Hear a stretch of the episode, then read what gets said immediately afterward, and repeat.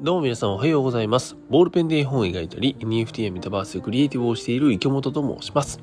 さて、え、3月21日火曜日でございます。本日のテーマでございますが、ジブリが背景美術にスキャナーを使わないわけっていうお話をしようかなと思っております。はい、あの、そ早速本題に入っていく前にですね、あの、昨日、3月に20日ですね、えー、私、池本、ついにですね、愛知県長久手市にできました、ジブリパークに行ってまいりました。はい、あの、僕と妻と娘でね、行ってきたんですけども、まあ、あの、僕自身ですね、ジブリが大好きということで、まあ、楽しみにしていたんですが、もうあの、めっちゃ楽しかったっていう 本当に、本当に楽しかったです。もうね、なんかあの、朝さ、結構早めに着いたんですが、あの、到着してすぐにですね、なんとあの、駐車場をですね、あの、なんだっけ、ラピュタの巨神兵が歩いてるっていうですね、なんじゃそりゃみたいな、あの、出来事がありまして、で、しかもなんかその、やっぱり、いきなりさ、あれが歩いてる、なんか、しかも音もちゃんと鳴ってるんだよ。あの、わかります？あの、あの、ラピュタのさ、巨神兵が歩く歩く時のさ、だからあの、ポロン、ポロン、ポロン、ポロンっていう音よ。あれ鳴ってんだよ。すげえ、花持ってんの。すげえよかった、あれ。すごいね、なんか感動しました。うん、みたいなね。感じで到着した瞬間感動したし、もちろんね、中身を見てもすごいあの素敵だったんですけども、その中にですね、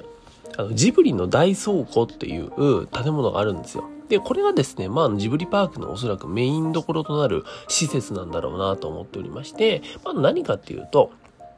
ジブリの、えーと、いろんな設定資料とかが並んでたりとか、あとジブリのね、えーと、なんだろう、なりきりフォトスポットって言って、えー、それこそ巨神兵とかさ、ポニョとか、だからそういったね、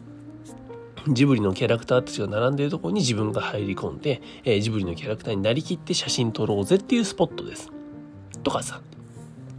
あとは、本当にそのジブリのうんと、映画ごとに、例えばアリエッティのあの家とかさ、えー、家の中とか、うんと、なんかアリエッティになったらこれぐらい草が高いんだよっていう、本当にその自分がそこを体験できる、その世界を体験できる、入り込んだような気になれるっていう空間だったりとか、まあそういったものが詰め込まれているのがジブリの大倉庫っていうんですね。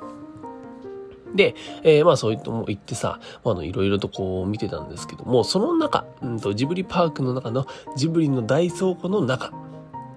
にですね、えー、企画展がやってたんですよ。まあ、これは多分企画、期間限定だと思うんですけども、今ね、なんかあの、ジブリ、ジブリの大倉庫の企画展っていうのが、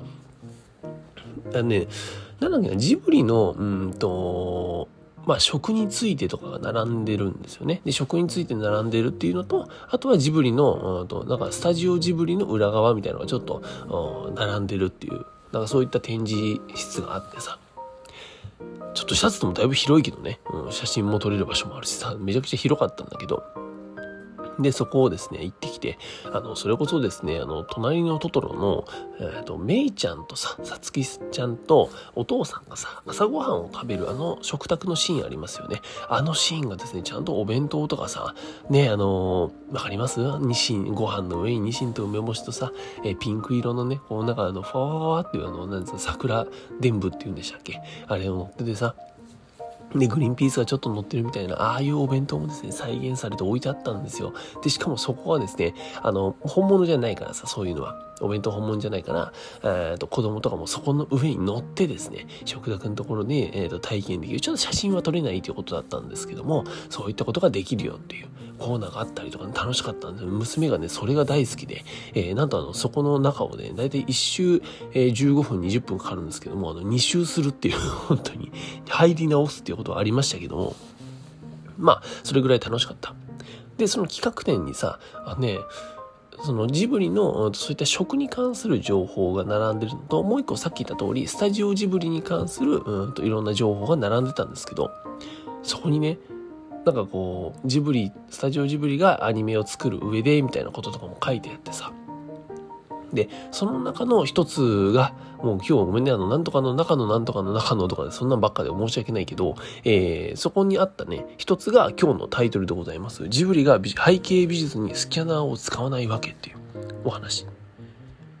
でね、えっ、ー、と、そもそもアニメってありますよね、アニメーション。アニメーションとかって、あの、キャラクターっていうのとさ、まあざっくり言うとキャラクターっていうのと背景っていうのは別の絵なんだよ。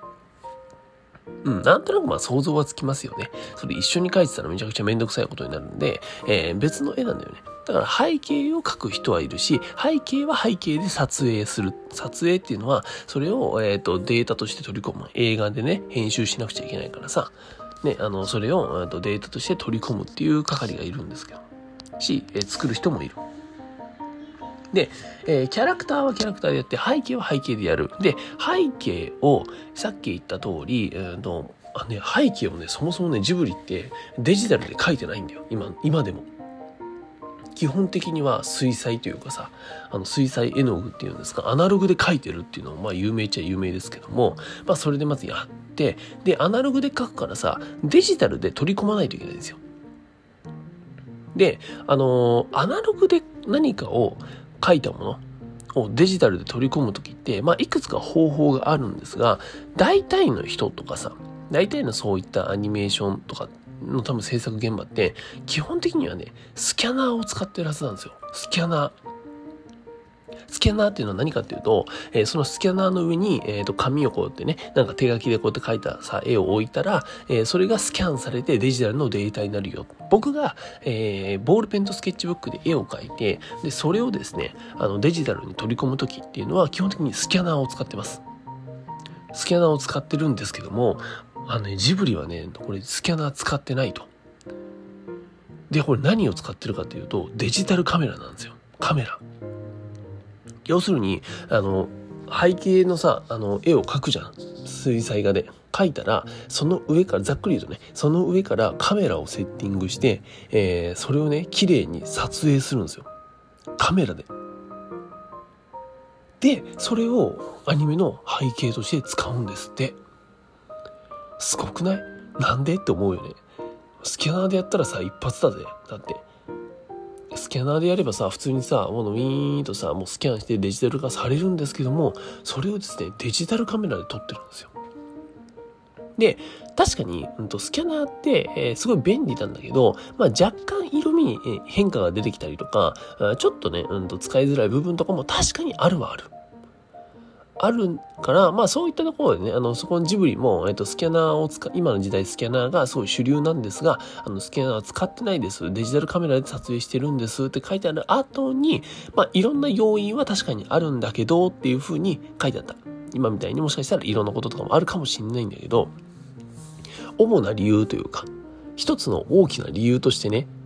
ジブリが、えっと、言ってるのが、レンズとその背景、水彩画で描いた紙の上の紙だよね。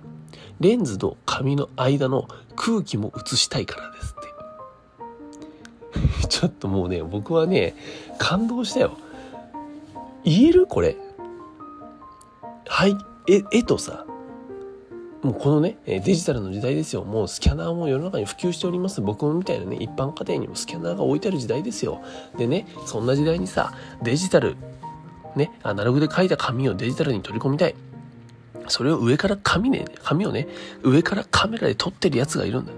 でね、なんでそれスキャナー使わないでカメラで撮ってんのって言った時にさ、いやいや、間の空気取りたいから。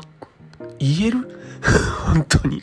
これマジで僕ね、感動した。いや、なんだろう、おそらくそこには、うんと、わかんない宮崎駿さんなのか、他の方のね、えー、何かロジカルな部分があると思うんだけど、えー、感覚的なものではないと思うんだよ。ちゃんと理由があると思うんだけど、うんと、その空気を映したい理由というかさ、空気を映したいっていうのは一つの、えー、と結果に過ぎなくて、それの、えっ、ー、と、何か理由があるんだけど、と思うんだけど、それがさ、言えるっていう。で、それがちゃんと、えー、実現されて、そしてそれがアニメーションの映画に載ってるっていうのが僕はね、感動しました。でもやっぱりこれだけ、え、それだけこだわっているだろうし、えー、とそれだけ、え、思いが詰まってるからやっぱりあのクオリティの映画ができるんだなっていうのを、え、なんかひしひしひしと僕は、え、感じられる、うん、一場面だなと、え、感じさせていただきました。まあだからね、あの僕はまあ常に言っておりますけども、日々勉強というかさ、日々、えー、クオリティをクオリ、クリエイティブのクオリティを上げるためには勉強だし、え、作るしかないし、常に考えなくちゃいけないっていうふうに思ってるし実際にやってるんだけどもやっぱり、えー、この間まあディズニーの話もしましたけどもあのディズニーランドの話とかね。ディズニーとかさジブリとかっていうのは本当にこうクリエイティブにうんと全生命をかけてるんだなっていうのを、そういったところで僕はなんか感じで、えー、それを自分に、うん、と吸収して、えー、それを僕のこのお化けのパッチの世界に還元していこうかなと思ったというお話でございました。はい、今日はですね、えー、ジブリが背景美術にスキャナーを使わないわけというお話をさせていただきました。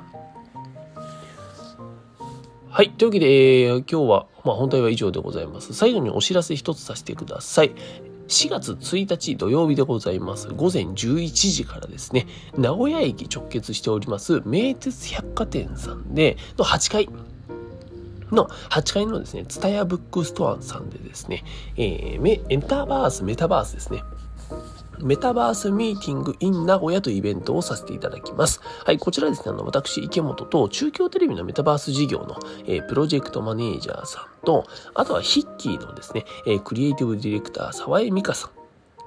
の3人でですね、ちょっとメタバースについていろいろ話していこうかというね、そんな回でございます。まあ、あの、本当にですね、えっと、メタバースについて、メタバースってなんだっけっていうところは一旦もういいと。うん。それは、まあ、あの、いろんな人が定義してるし、まあ、結果もそんなに出てないから、そこはまあ一旦置いといて、じゃなくて、実際にこれまでみんな何してきたっていう、もうあの、すでに参入してる人たちの実例を交えながら、えー、じゃあ今何してんの？そしてこれから何する？っていうところを話していこうかなと思っております。まあ、あの、本当にメタバースについて、え、ー、と、バキバキにやってるクリエイターと愛知県の企業と、えー、日本を代表するメタバース企業の方でですね、えー、いろいろとお話をしようかなと思っておりますので、ぜひお時間ある方は、えー、来てください。4月1日、えー、土曜日、午前11時から名鉄百貨店8階ブック、えー、ツタヤブックストアさんですね。こちらの自動書エリアで開催させていただきます。よろしくお願いいたします。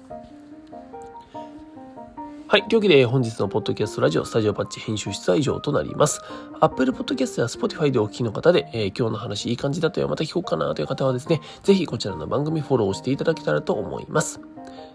というわけで、クリエイターの池本がお送りしました。バイバーイ。